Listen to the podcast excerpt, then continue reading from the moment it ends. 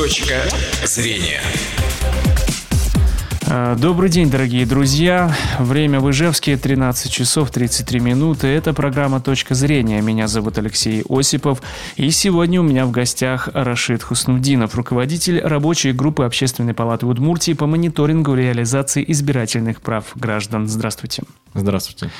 Э, сегодняшняя наша тема – это наблюдатели на выборах президента России 2018. Как стать наблюдателем, что входит в обязанности и на что вправе рассчитывать такие граждане. Телефон нашей студии 59 63 63. Звоните и задавайте свои вопросы. Э, Рашид Марсович, скажите, кто такой наблюдатель? Объясните нам.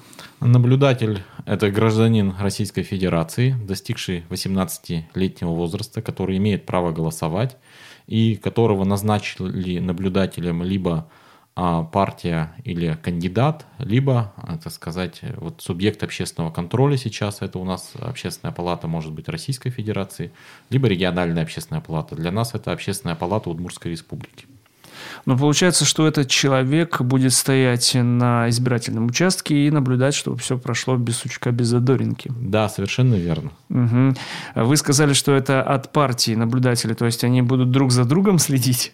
Ну, в том числе, да. То есть, э, к сожалению, известна практика, когда э, наблюдатели от некоторых партий, от некоторых, скажем так, политических субъектов Э, стремятся к тому, чтобы вывести, например, из, из равновесия участковую избирательную комиссию, э, либо, так скажем, иногда даже случаются и провокации со стороны наблюдателей. Но я надеюсь, что со стороны наших наблюдателей такого не будет. Они будут действовать ответственно и квалифицированно. Даже зафиксированы, наверное, какие-то ссоры между наблюдателями той или другой партии. Ну, я сейчас конкретные примеры затруднюсь, наверное, привести, но вполне возможно. А какие права и обязанности есть у наблюдателей? А, ну, прежде всего, надо сказать, что главная цель общественного наблюдения на выборах – это обеспечение избирательных прав граждан и обеспечение открытости и прозрачности процесса выборов э, президента Российской Федерации. И отсюда, в общем-то, права. То есть наблюдатель вправе присутствовать в помещении для голосования, вправе Э, смотреть, что делает э, участковая избирательная комиссия, вправе знакомиться с избирательной документацией, вправе фиксировать, то есть использовать фото и видеосъемку происходящего в помещении для голосования. Вот такие права, если совсем коротко.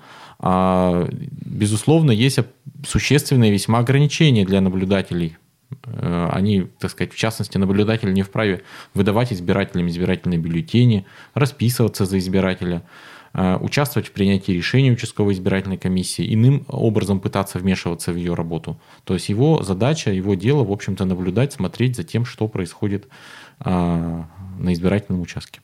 То есть, если я нахожусь на избирательном участке, я могу в любое время вытащить телефон, э, снимать все на видеокамеру, и мне участковая комиссия не имеет права вообще ничего сказать против. Ну, нужно уведомить о том, что вы производите видео-фотосъемку, и участковая избирательная комиссия э, вправе вам указать, из какого места вы вправе это делать. Но обычно, если так вот практически на этот вопрос смотреть, э, э, то видео-фотосъемка, она ведется, собственно, с того же самого места, где наблюдатель находится. Потому что э, закон достаточно четко, так сказать, регламентирует то место, где должен находиться наблюдатель, то есть ему должно быть видно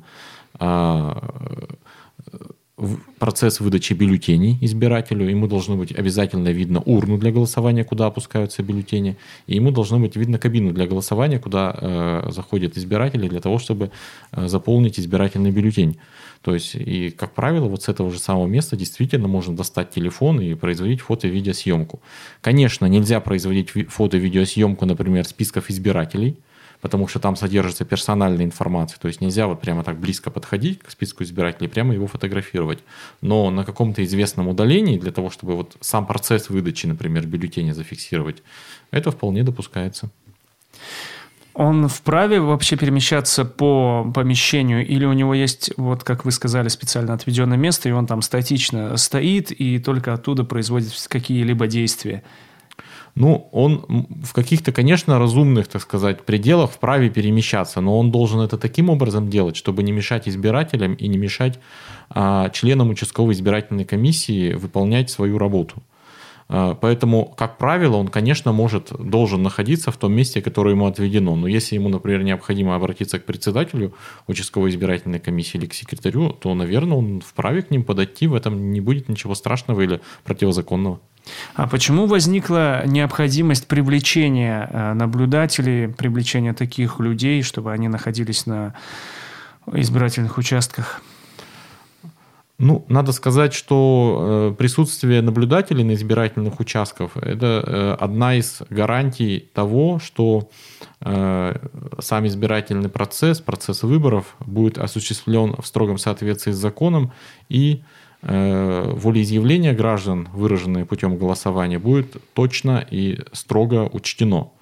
А, и необходимо подчеркнуть, что вот это право граждан голосовать на выборах, оно в том числе э, предполагает и право быть уверенным в результате голосования, что все произошло в соответствии с законом. Поэтому э, наблюдатели нужны. Это, в общем-то, неотъемлемая часть ну, в широком смысле избирательных прав граждан, наличие такого рода наблюдателей. А, наблюдателей от общественных э, палат и, в общем-то, наблюдателей от субъектов политической деятельности. А, поэтому наличие наблюдателей позволяет обществу в конечном итоге приходить к консенсусу относительно того, а, что же все-таки это были за выборы, были ли они справедливыми, честными, законными и так далее.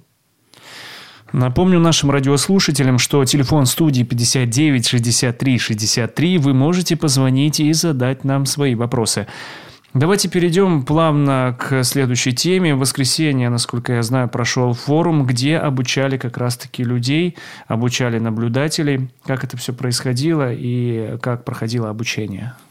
А, действительно, у нас 25 э, февраля, в минувшее воскресенье, воскресенье состоялся форум общественных наблюдателей – а в форуме общественных наблюдателей приняло участие более тысячи будущих наблюдателей, и ключевым основным блоком а, форума это был обучающий блок.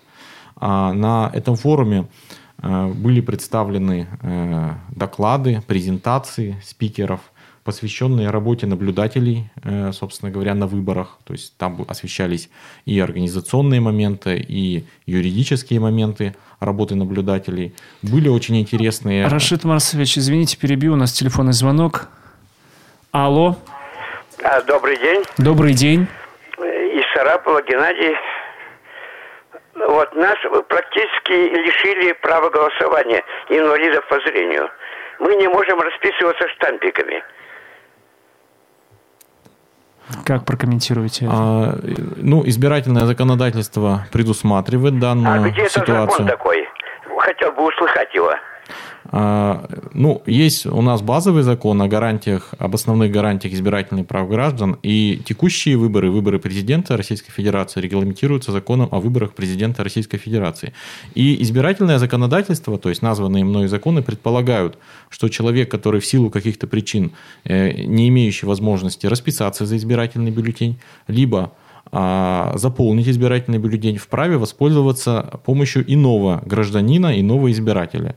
Единственное, что а, таким гражданином не может быть наблюдатель, не может быть доверенное лицо, не может быть кандидат и так далее. То есть не могут быть те люди, которые, а, собственно, как-то задействованы вот в этом вот избирательном процессе. А иной избиратель может вполне Э, при этом необходимо добавить, что в, осо... вот как бы в список избирателей, там есть такая графа особые отметки, а, вписываются паспортные данные того гражданина, который оказал помощь вот в получении бюллетеня, либо в заполнении избирательного бюллетеня.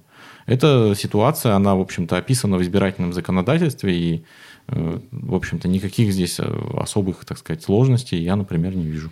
То есть, получается, я, грубо говоря, могу попросить своего родственника, э, чтобы он проголосовал за меня?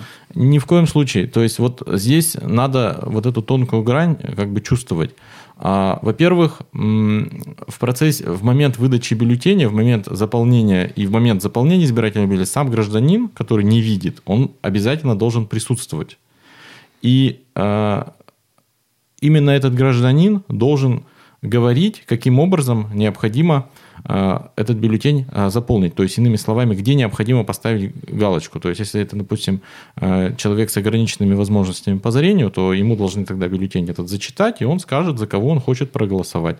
То есть, а самое главное в процессе голосования, чтобы было сохранено волеизъявление самого избирателя, независимо от его ограничений физических э, по зрению или иных. А как это будет контролироваться? А, ну, это все происходит, э, так сказать, в присутствии э, членов участковой избирательной комиссии, в присутствии наблюдателей. И э, если, э, допустим, участковая избирательная комиссия видит, что тот гражданин, который заполняет э, бюллетень, выражает не волю вот как бы вот того как бы своего доверителя, да, так можно условно сказать, не волю избирателя, по просьбе которого бюллетень заполняется, либо пытается агитировать или пытается как-то его подтолкнуть к принятию решения, то необходимо, так сказать, этого гражданина отстранить от процесса вот этой помощи и привлечь другого гражданина, попросить. Угу. Ну, давайте вернемся к нашему вопросу по поводу форума. Вы сказали, что более тысячи человек да, принимало участие. Да, форум у нас прошел в Ижевске, Дворце культуры «Металлург». В нем приняло более тысячи будущих наблюдателей. А, были представлены э, разные доклады, вот как я уже сказал, посвященные работе э, наблюдателей. Также вот был очень интересный доклад, посвященный медийной активности наблюдателя в социальных сетях. То есть мы э, не только говорим о том, что закон допускает осуществление видео, фотосъемки, мы очень рассчитываем на медийную активность в социальных сетях, потому что это, на наш взгляд, наилучшая гарантия э, того, что будет понимание в обществе, что выборы действительно прошли честно, действительно прошли в строгом соответствии с законом. Когда тысячи наблюдателей, а в стране их предполагается вообще-то больше 100 тысяч наблюдателей, э, будут периодически выкладывать информацию о том, что происходит на избирательных участках. А, и таким образом в обществе возникнет понимание, все-таки были ли эти выборы честными. У меня, например, в том, что а, все будет произведено в строгом соответствии с законом, никаких сомнений нет. Какие основные махинации возможны на выборах? А, ну, махинации на выборах, ну, как бы известные, так скажем, вот из прессы, из какой-то из правоприменительной практики, да, типичные, так скажем, э, ситуации, вот известна, так сказать, схема голосования, например, каруселью, известны другие ситуации, но в целом можно сказать, что избирательное законодательство содержит достаточно надежные э, гарантии э, того, что чтобы выборы проходили честно, без махинаций. То есть избирательные бюллетени имеют определенные степени защиты, есть определенный порядок их а, изготовления, выдачи, хранения и так далее последующего учета избирательной документации после того, как составлен уже протокол об итогах голосования. Поэтому наблюдатели в этом смысле тоже являются одной из составляющих таких э, гарантий избирательных прав граждан. Вот тоже очень интересный вопрос. А платят ли наблюдателям?